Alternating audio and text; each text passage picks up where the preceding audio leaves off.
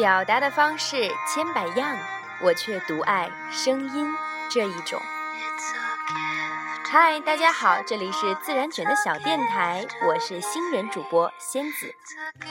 嗯，其实，在很早之前呢，我就想录一点自己的东西，无奈苦于自己过于笨拙的双手和大脑，对于录音软件的操作总是不得要领。幸好荔枝 FM 的出现，也算是满足了我的小心愿。其实，在此之前呢，我都是默默的听众。听了很多推荐的热门频道，心中的热情是被打击的各种凄惨。我一直就在想，为什么别人的电台可以做的那么有声有色？那我呢？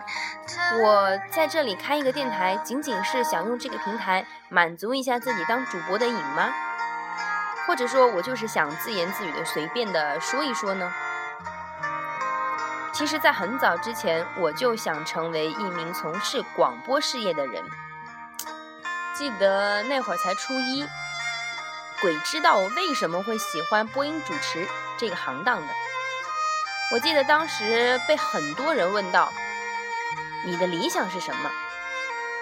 我傻乎乎的回答：“我想当一名播音员。”当时我才初一，但是我订阅了中国传媒大学的杂志。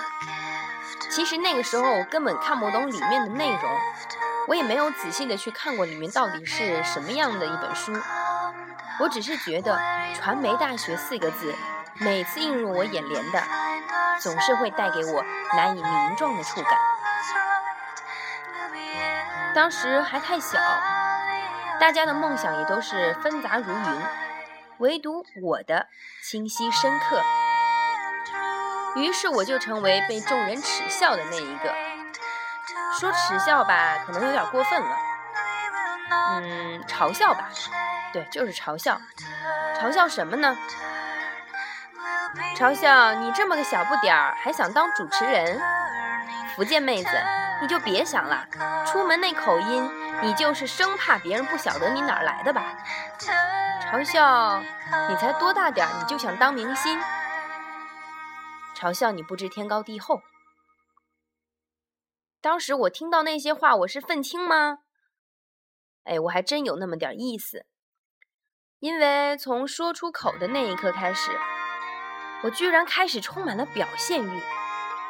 不管众人如何看待我想成为播音员这件事儿，如何批判我将来肯定无法从事传媒工作这件事儿，我都置之不理。我当时参加了各种的写作比赛，参加学校的歌唱大赛。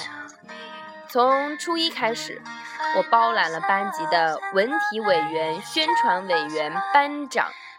我把黑板报从初一出到了高中毕业。我参与学校的文学社的竞选，我参与校园广播的招聘。我围绕着每一个我能够发言的机会，一点点的。大胆的、勇敢的站在别人的面前，告诉别人，为什么我没有追求梦想的权利呢？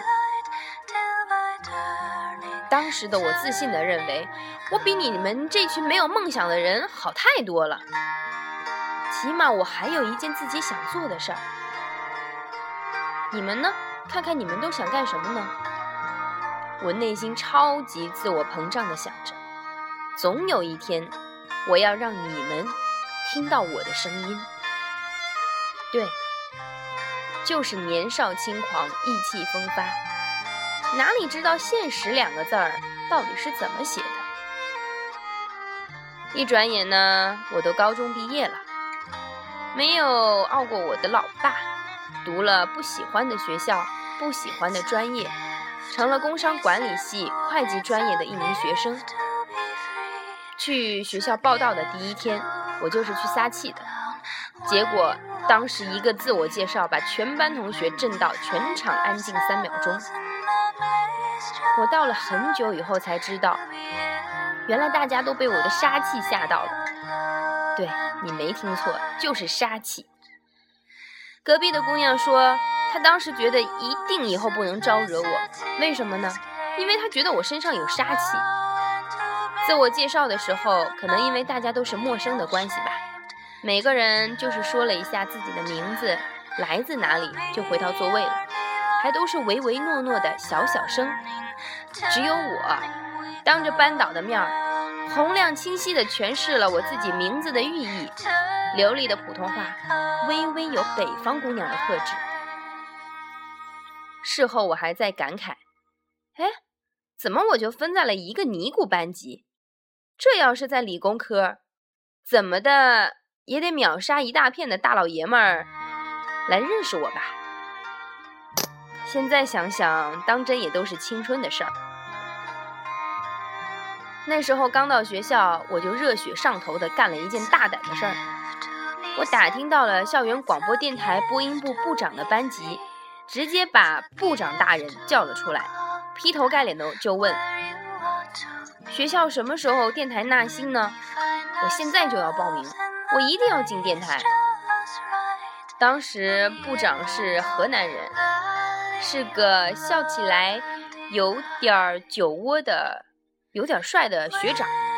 他的声音有一种虚幻的沙哑感，偏偏又带着一点清亮。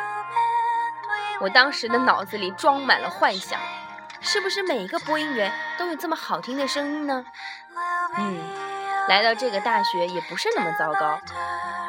怎么说也有好听的声音的人在，好像也不是一件坏事儿。当时我笃定的认为，凭借自己的条件，一定可以进去的，而且他们简直就会双手欢迎我。但是现实到底是什么情况呢？我们的部长大人被我的直白大胆吓了一大跳，他内心真实的想法是：这姑娘真逗，不知道新人要有新人的样子吗？这么嚣张就想说进电台？好吧，我是不会告诉你们这个帅哥学长笑起来那两个可爱的酒窝迷倒了多少女生。因此第二天，整个系的学长学姐都知道。大一有一个嚣张的学妹想进入校园电台，而且还有人特地来我们班级看看我长什么样，为什么能那么屌？呃，用现在的话说就是，妹子，你这么屌，你爸妈知道吗？现在回想起来，我当真是热血青年呐！整个进入电台的过程也真是一波三折。由于我的嚣张大胆和自信，让当时的学姐台长相当的不爽我。但是妹子，我有妹子的好运气呀！那位酒窝学长跟我是不打不相识，在他的帮助下呢，我总算是有惊无险的，最终真的加入到了校园电台，成为播音部的一份子。接下来，我的整个大学都围绕着电台在转悠。我在想，是什么让我这样一个愣头青一般的嚣张姑娘，变成了一个老师都喜欢的播音员呢？我努力的做稿件，找题材，也因为我自己的努力，我拥有了两档自己的独立的节目。从初期开始，策划到播出，都是由我自己来完成。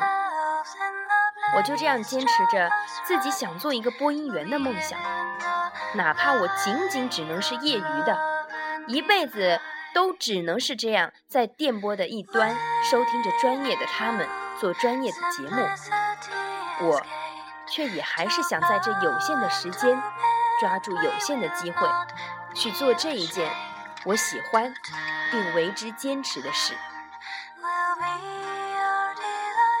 我那无聊的大学生活，因为电台变得生动有趣。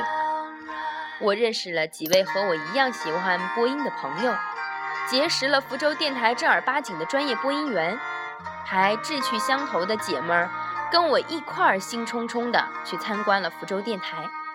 我到现在回想起来，都能清楚的记得，当时我们两个坐在直播间里，安静的听。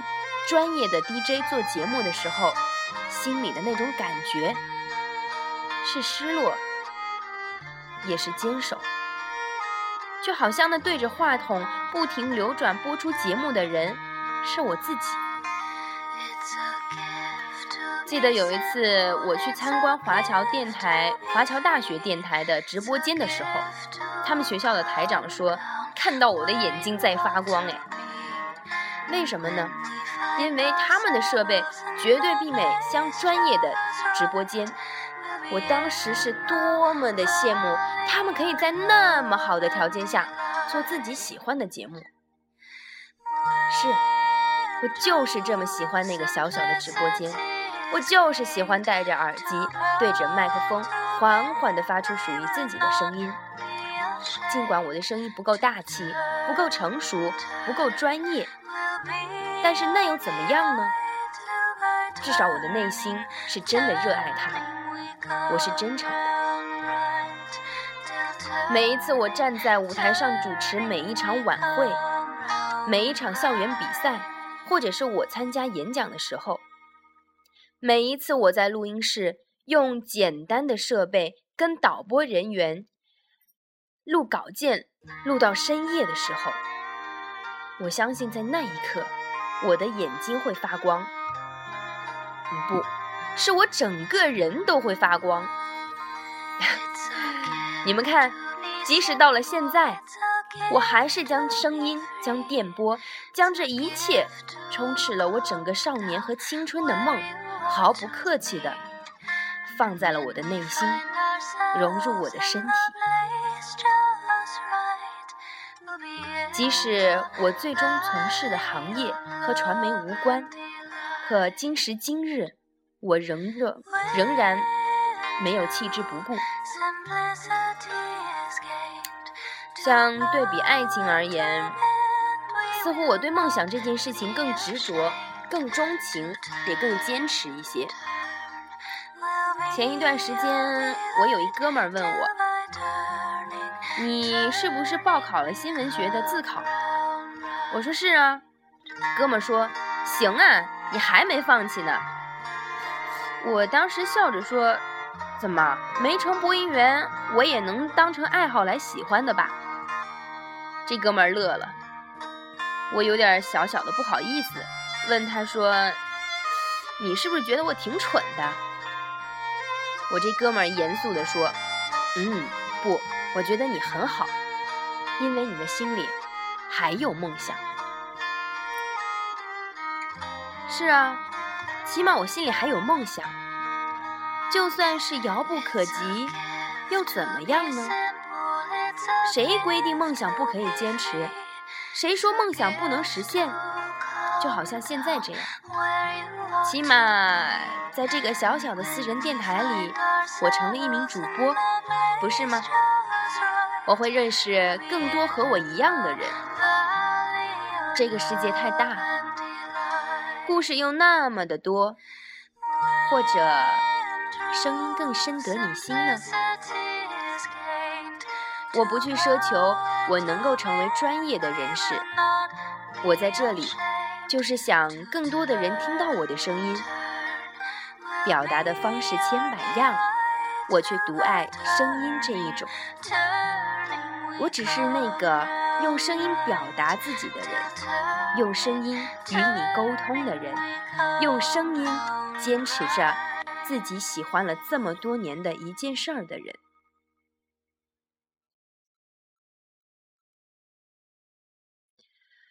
好了，这一期的节目就当做我送给自己的礼物好了。嗯，因为是第一期，啊，我觉得肯定做的挺。不够完善，不对，是一点都不成熟。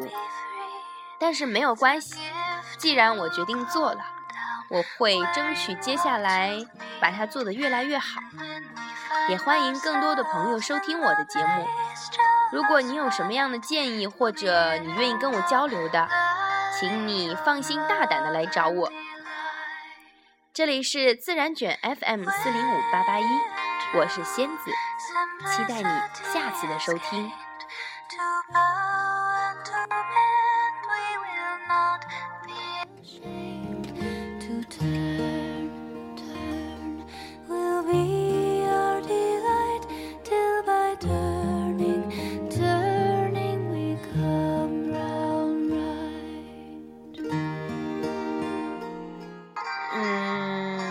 看了一下时间，录了差不多十五分钟吧。嗯，想了想，今天既然是关于梦想的事儿，我就放一首很励志的歌，放在结尾，和大家一起听一下好了。这首歌叫做《追梦赤子心》。